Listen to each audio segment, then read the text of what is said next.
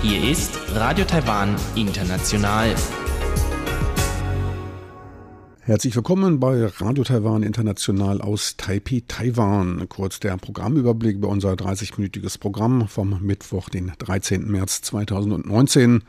Wir beginnen mit den Nachrichten, danach rund um die Insel. Dort geht es weiter mit dem Interview von Joyce Birkwelt, Autorin des Romans Lord of Formosa, der die Periode der holländischen Kolonialzeit hier in Taiwan zum Thema hat. Danach folgt am Rande notiert, dort erfahren Sie, was man beim Bergwandern beachten muss und welche Speisen man beim illegalen Fischen nicht einführen sollte.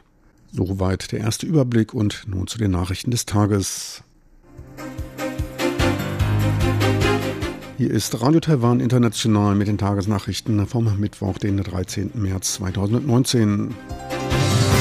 Die Schlagzeilen. Prüfungsgremium zu fairen und offenen Verfahren bei der Neubenennung von Verfassungsrichtern aufgerufen. Gesetzesverschärfungen bei Falschmeldungen geplant. Und die Regierung will die Abwanderung von Top-Studenten aus Taiwan verhindern. Und nun die Meldungen im Einzelnen.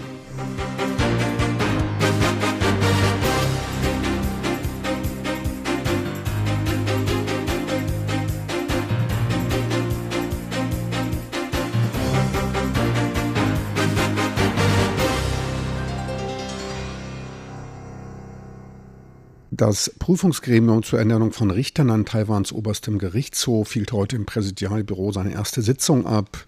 Präsidentin Tsai Ing-wen wies in ihrer Rede auf die wichtige Bedeutung der Richter als Hüter der Verfassung und Verteidiger der Menschenrechte und dem Schutz der Grundrechte der Bürger hin. Präsidentin Tsai sagte, dass die Wahl der Richter mitentscheidend für Taiwans neues in drei Jahren in Kraft tretendes System des Verfahrens der Verfassungsauslegung sein wird. Sie rief daher das Prüfungsgremium dazu auf, offen für Vorschläge zu sein und um die Erwartungen aller Gruppen und Schichten zu erfüllen. Die Auswahl der Kandidaten soll dabei in einer fairen und offenen Weise stattfinden, um die passendsten und fähigsten Kandidaten für eine Vertiefung von Demokratie und Freiheit für Taiwans Gesellschaft zu finden. Zurzeit sind 15 Richter am obersten Gerichtshof tätig, von denen vier im September aus ihren Ämtern ausscheiden werden. Laut dem Gesetz werden die vier notwendigen Kandidaten vom Präsidenten des Landes bestimmt und müssen dann vom Parlament gebilligt werden. Innenminister Xu Guoyong kündigte zur Eindämmung von Falschinformationen eine Reihe von Gesetzesänderungen in sieben Bereichen, darunter dem Recht für Katastrophenbekämpfung, der Agrarvermarktung, der Lebensmittelsicherheit, der Nuklearsicherheit, der Seuchenbekämpfung und des Radio- und Fernsehgesetzes an. Falschmeldungen würden laut Minister Xu nicht nur massiv die Effizienz von Katastrophenhilfsmaßnahmen senken, sondern könnten auch für die Rettungskräfte lebensgefährlich sein. Am Nachmittag verabschiedete man daher einen Gesetzesänderungsvorschlag, der die absichtliche Verbreitung von Falschmeldungen mit Strafen von bis zu 500.000 Taiwan-Dollar, etwa 14.300 Euro ahndet. Im Falle von körperlichen Verletzungen muss mit Gefängnisstrafen von bis zu drei Jahren und einer Geldbuße von bis zu einer Million Taiwan-Dollar gerechnet werden. Für zum Tode führende Falschmeldungen sind lebenslange Gefängnisstrafen möglich. Minister Xu rechnet für die Gesetzesänderungen mit der Unterstützung der Bevölkerung. Angesichts einer zunehmenden Tendenz zum Auslandsstudium will die Regierung verstärkte Anreize zur Fortführung des Studiums in Taiwan anbieten. Weiterer Grund ist der sich graduell verschärfende Mangel an Lehrkräften. Der Anteil der Vollzeitlehrkräfte an unter 40 Jahren an Hochschulen ist in den letzten fünf Jahren von 36 auf 25 Prozent gesunken. Chen Liangji, Minister für Wissenschaft und Technik, versprach, für eine bessere Ausstattung mit Forschungsmitteln zu sorgen, um ein entspannteres Forschen zu ermöglichen. Um den Mangel an Forschungskräften im Tertiärausbildungsbereich zu beheben, unterstützte das Wissenschaftsministerium mit seinem Einstein-Plan und Columbus-Programm junge Forschende und ehrte heute 82 erfolgreiche Forscher. Die Forschungsgelder sollen unabhängig von politischen Wechseln vergeben und jährlich erhöht werden, versprach Minister Chen Liangji nach Kritik an der ungleichen Verteilung der Gelder. Zudem wolle man sich verstärkt an dem Ausland studierende oder lehrende Topkräfte aus Taiwan wenden, um diese zur Rückkehr zu bewegen. Minister Chen wird daher persönlich am 30. März unter anderem nach Großbritannien, Frankreich und Deutschland fahren, um mehr Top-Lehrkräfte für Taiwan zu interessieren. Am 7. April begeht Taiwan den Tag der freien Rede. Das Kabinett teilte am heutigen Mittwoch mit, dass aus diesem Anlass in der südtaiwanischen Stadt Tainan eine Reihe von Veranstaltungen durchgeführt werden. Der Feiertag wurde im Kabinett im Jahr 2016 aus Anlass des Gedenkens an den Demokratiebefürworter Nailan Zhang eingerichtet. Nailan Zhang setzte sich am 7. April 1989 zur Verteidigung der freien Meinungsäußerung beim Versuch der Polizei, ihn wegen Aufwiegelung festzunehmen, in Flammen. Nailan Zhang war auch ein Befürworter der Unabhängigkeit Taiwans. Flankierend zum Gedenktag werden ab dem 27. März ein Seminar zum Thema neue Herausforderungen und Antworten auf die freie Meinungsäußerung in einer Demokratie demokratischen Gesellschaft abgehalten. Das Seminar wird gemeinsam von der Stadtregierung in Tainan und der Nalinjang Stiftung für Freiheit abgehalten. Ferner finden Ausstellungen und Filme zur Aufklärung über die Zeit der autoritären Herrschaft in Taiwan statt. Taiwans Flughafenpolizeikräfte sollen in Zukunft zur schlagkräftigeren Bekämpfung etwaiger terroristischer Bedrohungen mit Maschinenpistolen ausgerüstet werden, teilte Innenminister Hugo Jung am heutigen Mittwoch mit und folge damit den Beispielen in den USA, Japan und den Philippinen und stünde damit im Einklang mit der internationalen Norm, teilte Minister Xu einer Verwaltungskommission des Parlaments mit.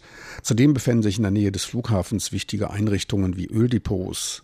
Für die Beschaffung und Verteilung der Waffen sei die Landespolizeibehörde zuständig, die dies in Kürze umsetzen werde.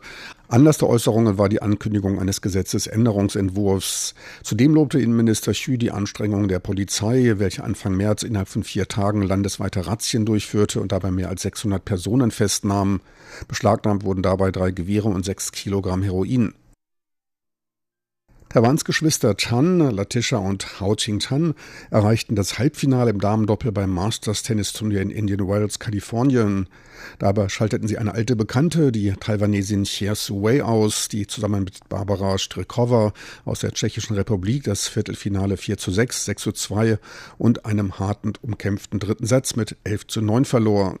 Mit Wei schaltete man die in der Weltrangliste auf Platz 28 am höchsten rangierende Tennisspielerin Taiwans und auch die Gewinnerin des Vorjahres aus. Nach schleppendem Beginn steigerten sich die Geschwister Chan und konnten sich im letzten Satz dann im Tiebreak endgültig durchsetzen. Für Latisha Chan könnte sich der Erfolg von 2017 wiederholen. Damals gewann sie an der Seite der Schweizerin Martina Hingis das Turnier von Indian Wells. Und nun zum Börsengeschehen. Taiwans Aktienindex erklomm eine weitere Sprosse auf der Leiter nach oben und legte am heutigen Mittwoch um 30 Punkte oder 0,3 Prozent zu. Die technische Hürde bei 10.400 Punkten erwies sich allerdings als zu stark. Endstand war beim Tageshoch von 10.373 Punkten. Wertpapiere im Wert von gut 3 Milliarden US-Dollar wechselten den Besitzer. Der US-Dollar, der legte heute leicht gegenüber dem Taiwan-Dollar zu und notierte bei 30,91 Taiwan-Dollar pro US-Dollar. Auch der Euro notierte mit 34,944 Taiwan-Dollar wieder etwas stärker. Und nun zur Wettervorhersage für Donnerstag, den 14. März 2019.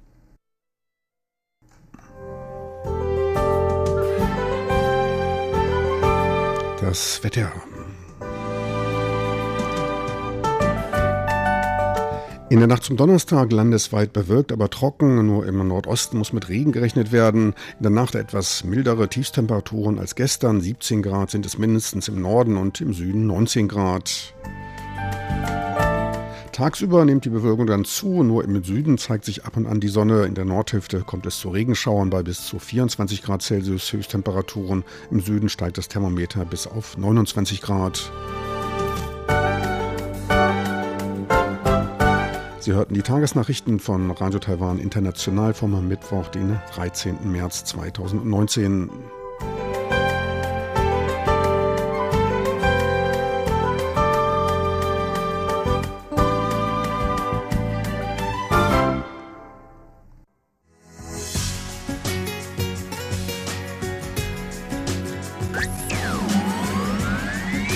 Radio Taiwan, international aus Taipeh.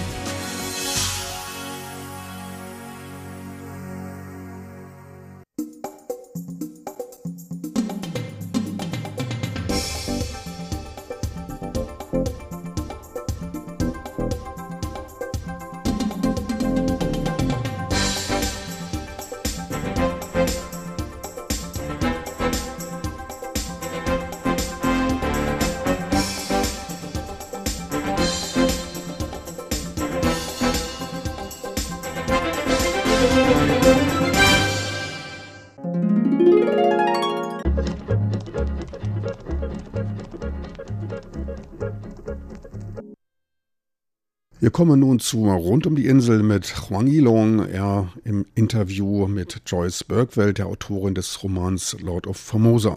Heute geht es weiter mit meinem Gespräch mit Joyce Bergwelt, der Autorin des historischen Romans Lord of Formosa, dessen englische Version im vergangenen Jahr herausgegeben wurde. Kurz zusammengefasst geht es bei dem Roman um die Periode, als die Niederländer Taiwan oder Formosa, wie es damals bekannt war, kolonisierten und als der Ming-Loyalist Zheng Chenggong oder Koshinga nach Taiwan kam und die Niederländer vertrieb.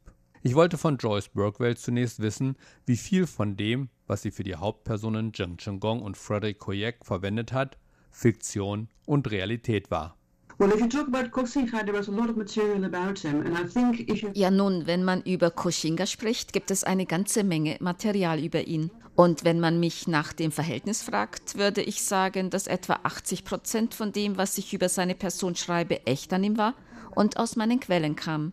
Weil sich viele Dinge in den Quellen wiederholen und ziemlich gut dokumentiert waren, denke ich, dass etwa 80 Prozent ziemlich real sind. Und es ist ein historischer Roman in dem Sinne, dass die Ereignisse, die ich in dem Buch behandelt habe, alle wirklich passiert sind, alle ganz real sind. Manchmal gab es widersprüchliche Quellen und ich musste meinen eigenen Weg wählen. In diesen Situationen wählte ich das am besten dokumentierte Szenario und was am logischsten war. Was den fiktiven Teil betrifft, so basieren die Dinge, die ich mir vorgestellt habe, die Gespräche, die ich mir vorgestellt habe und die Gedanken, die ich mir vielleicht vorgestellt habe, auf seiner Lebensgeschichte. Mein Vorgehen dabei war, dass sich alle Entscheidungen, die er in seinem Leben getroffen hat und seine Erziehung, die Dinge, die ihm passiert sind, die Dinge, die ihn vielleicht geformt haben, in gewisser Weise wie eine Formel summiert habe und dabei bei einem gewissen Persönlichkeitstyp gelandet bin.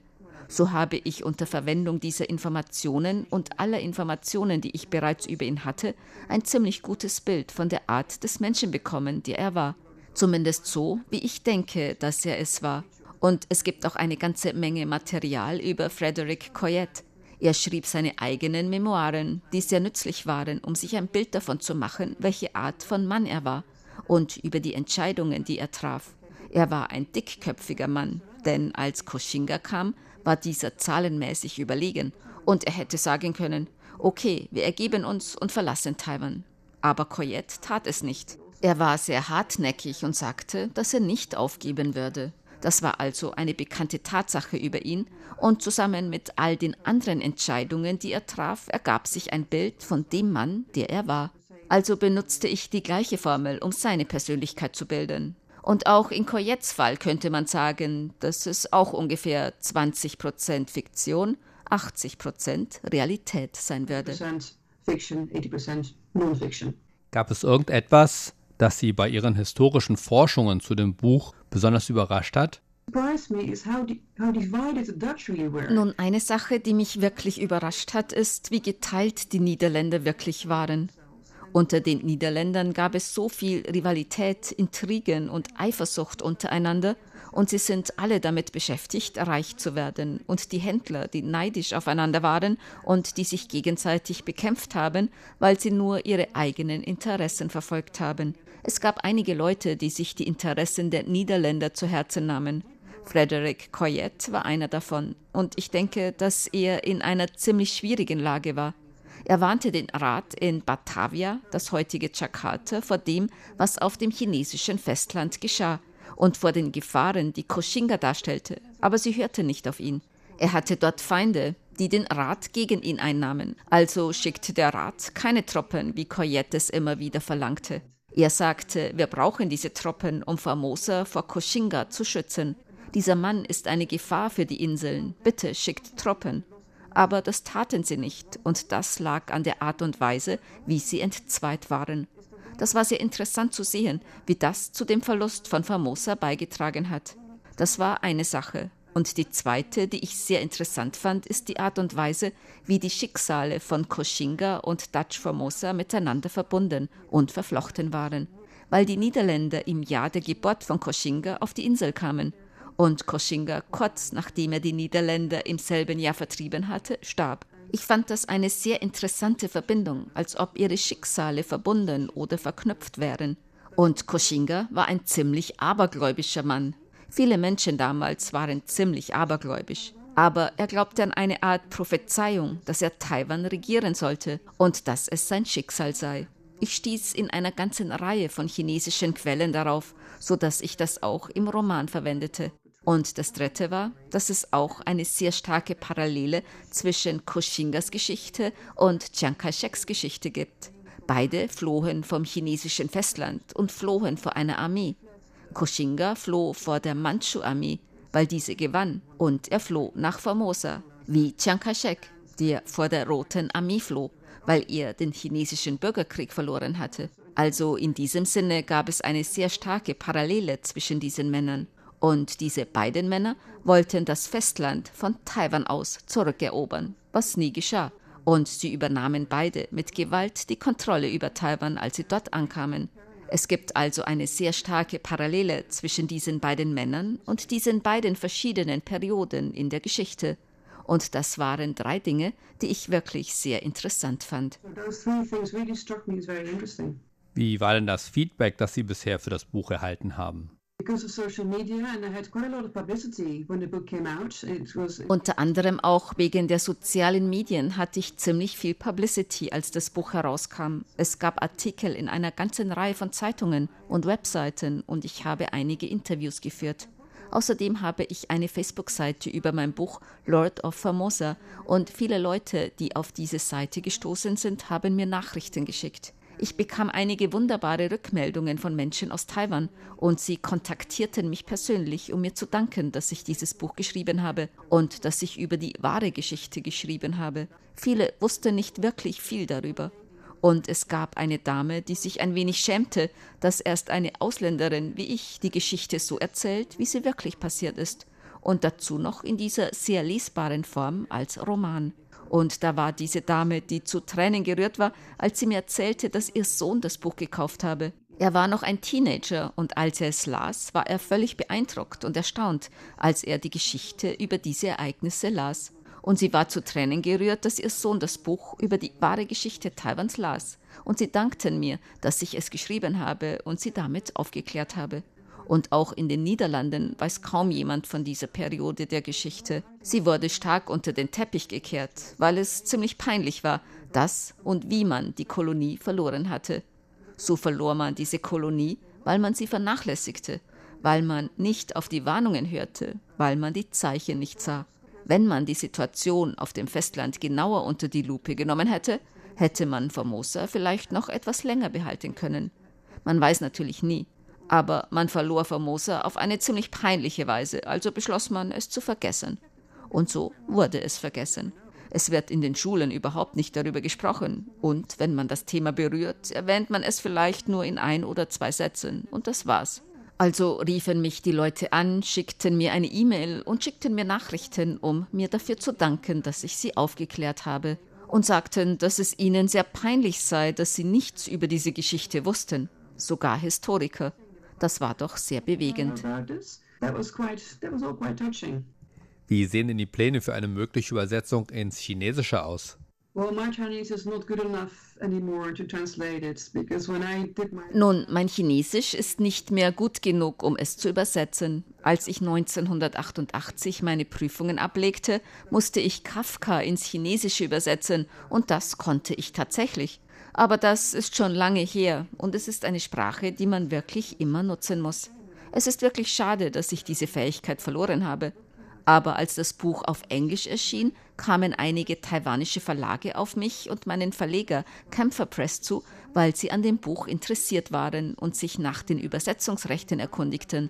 Und es gab ziemlich viel Interesse in Taiwan an einer chinesischen Version. Und vor kurzem gab es einige dieser Verlage, die ihr Interesse daran erneut bekundet haben, dieses Buch ernsthafter zu untersuchen. Aber diese Dinge dauern ziemlich lange.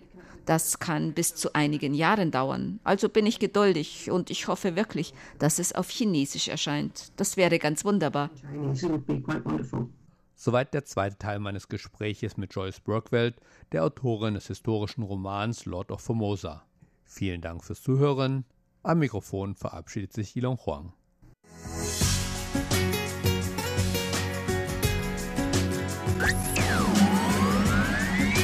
Radio Taiwan, international aus Taipeh. Weiter geht's nun mit Am Rande notiert und Frank Pewitz. Heute geht's um illegales Fischen und was man da auf keinen Fall essen sollte und um gewisse Gefahren beim Bergwandern.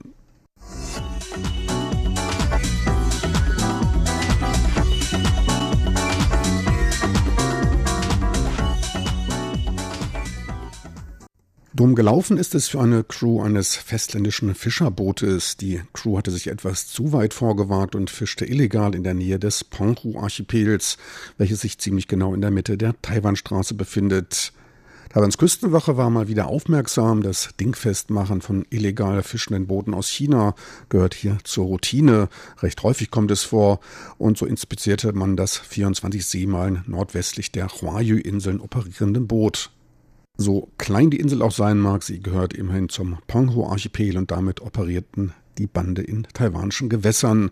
Das auch noch zu verdächtig früher Stunde. Um drei Uhr morgens schlug die Küstenwache zu und beschlagnahmte die 6000 Kilo an gefangenem Fisch. Zuvor leistete die Besatzung allerdings sogar etwas Widerstand und gewährte erst nach einem Warnschuss in die Luft Zugang zu dem Kutter. 15 Crewmitglieder wurden festgenommen und für illegales Fischen bestraft. Der Fang wurde wieder ins Meer geworfen. Bei der weiteren Untersuchung entdeckte man noch das in der chinesischen Küche recht beliebte Schweinefleisch, welches leider aus China stammte, denn dort herrscht die grassierende afrikanische Schweinefiebergrippe und Schweinefleisch darf nicht nach Taiwan gebracht werden, zumindest nicht undeklariert. Das Fleisch wurde dann konfiziert und der entsprechenden Behörde übergeben, die damit das Fleisch endgültig und sicher vernichtete. Man darf nun gespannt sein, ob die Crew auch noch des undeklarierten Importes von Schweinefleisch angeklagt wird. Darauf steht nämlich eine Strafe von 200.000 Taiwan-Dollar, immerhin fast 6.000 Euro. Den illegal in Taiwan Fischfang betreibenden chinesischen Booten ist daher dringendst angeraten, ihren Speiseplan zu ändern.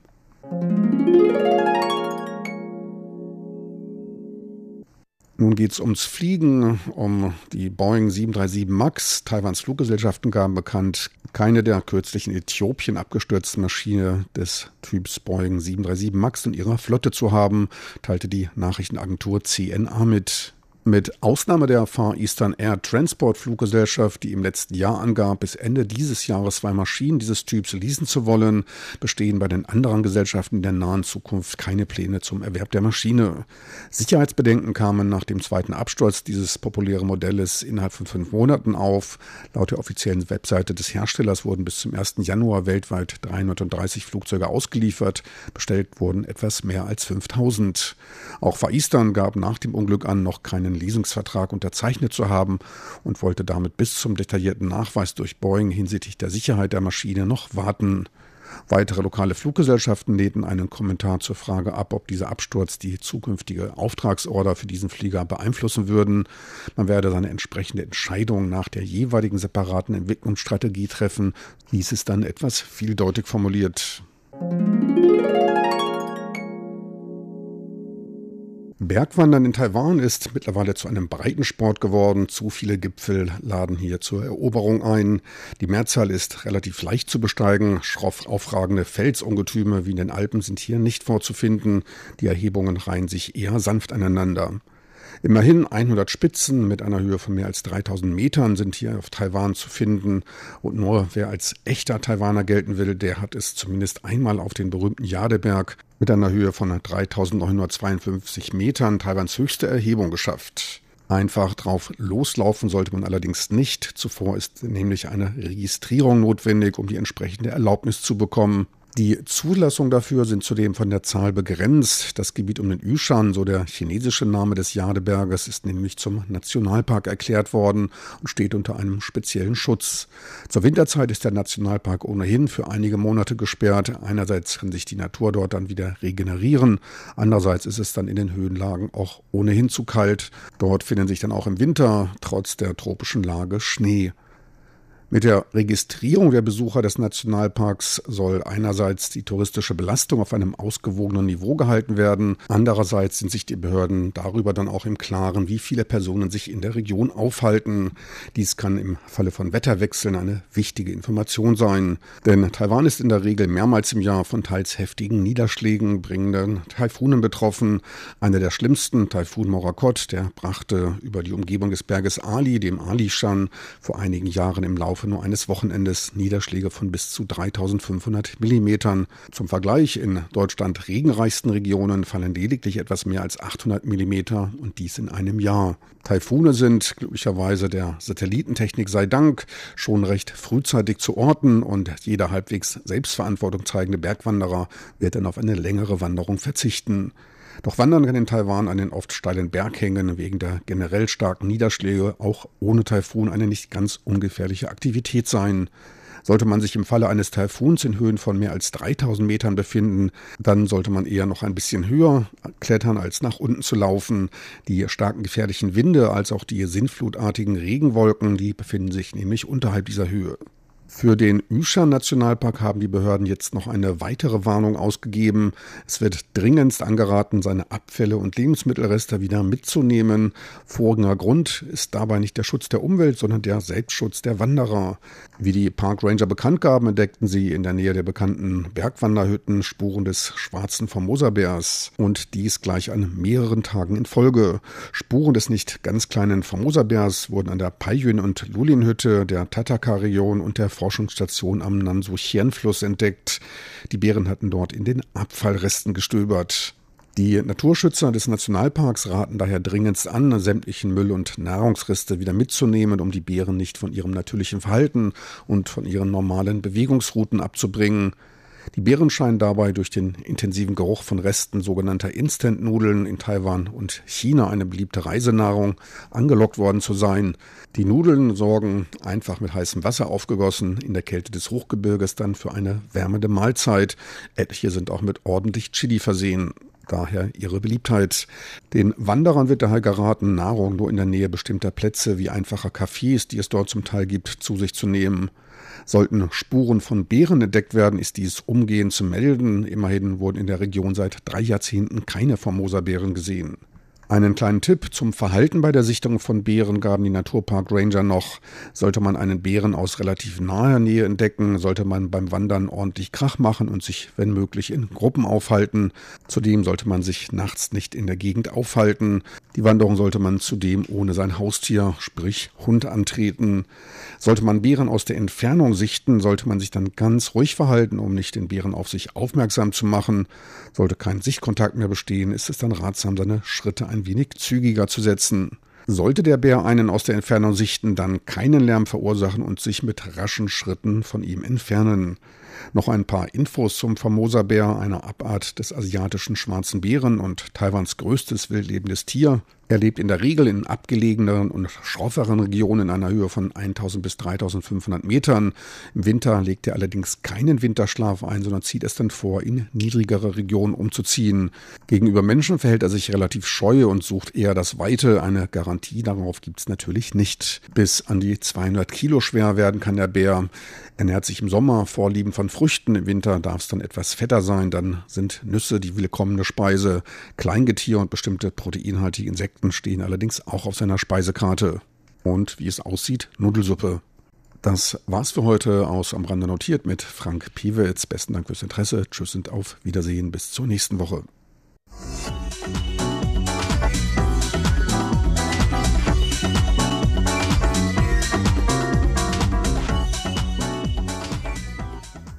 Lieben Zuhörer, das war's für heute von Radio Taiwan International. Das war's für heute vom Mittwoch, den 13. März 2019. Sollten Sie eine Sendung verpasst haben, kein Problem, einfach ins Internet gehen, https schräger schräger eintippen und dann de.rti.org.tv. Dort können Sie dann sämtliche Radiosendungen als auch weitere Sendungen abrufen.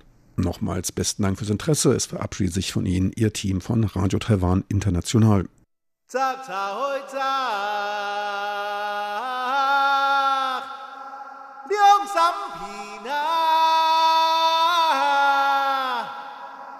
三